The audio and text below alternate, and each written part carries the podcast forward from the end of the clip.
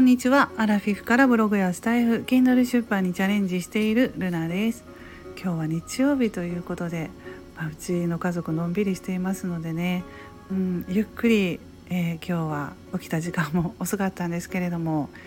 えー、今回は、えー、Z 世代にはかなわないということでね、まあ、雑談になるんですけれどもお話ししたいと思います。うちの娘大学生のね娘がメルカリをやっているんですね。でファッションの方で、えー、洋服とかバッグとかねそういうのを販売しているんですけれども自分でこれがいいかな売れるかなと思ったものを、まあ、韓国服とかそういうのが多いのかなそういうのをね、まあ、仕入れて販売しているんですけれどもで私よりね全然収益とかね上がっててもう始めたのもね娘がメルカリを。もう本当に最近なのにあっという間に、うんまあ、上手にねその収益も上げているということで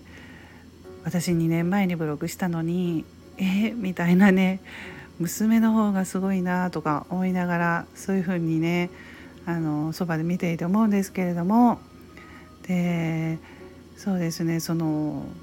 メルカリ私はやってないのでね詳しくないんですけれども現金を振り込んでもらっているわけではなくってそのポイントみたいなのかな？楽天ペイでチャージみたいな感じでその楽天ペイで使っているらしいんですね。で先日ディズニーランドに行った時などはその楽天ペイでねメルカリで得た、えー、収益というんでしょうか。そのポイントっていうのかな？それで、まあ、ディズニーはもうその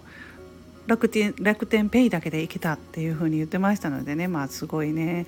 うん、若い人すごいなと思って、うん、思っているんですけれどもそれはね、まあ、Z 世代25歳以下の若い世代の人が、まあ、今 Z 世代 Z 世代とかね言われてるんですけれども小さい頃からねやっぱり情報にね多く触れているためねまあ、LINE とかも小学校の時とかやってましたしね携帯も普通にあったしであと YouTube インスタとか今なら TikTok が流行ってるんですかねそういうものに触れていますよね小さな頃から。まあ、だからね、うん、やっぱりアラフィフ世代の私は全然追いつけません。うん、やっぱり育った環境が違うのでね私とは。全然ねだからそういう面で考え方も違うだろうし、うん、でそれで Z 世代は自分にとって不要な情報をね取捨選択するスキルに欠けている傾向があると言われてるんですけれども、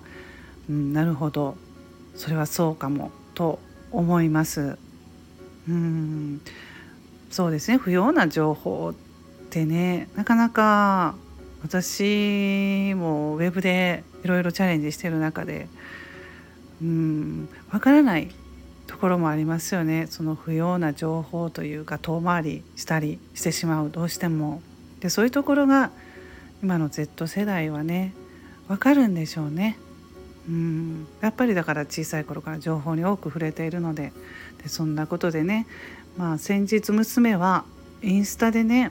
自分の好きなインスタグラマーさんがブランドショップを短期で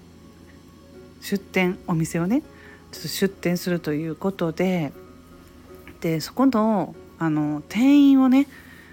店員さんを募集していたんですけれどもそれに応募して、うん、見事にね合格してすごい喜んでるんですけれども3日間かな、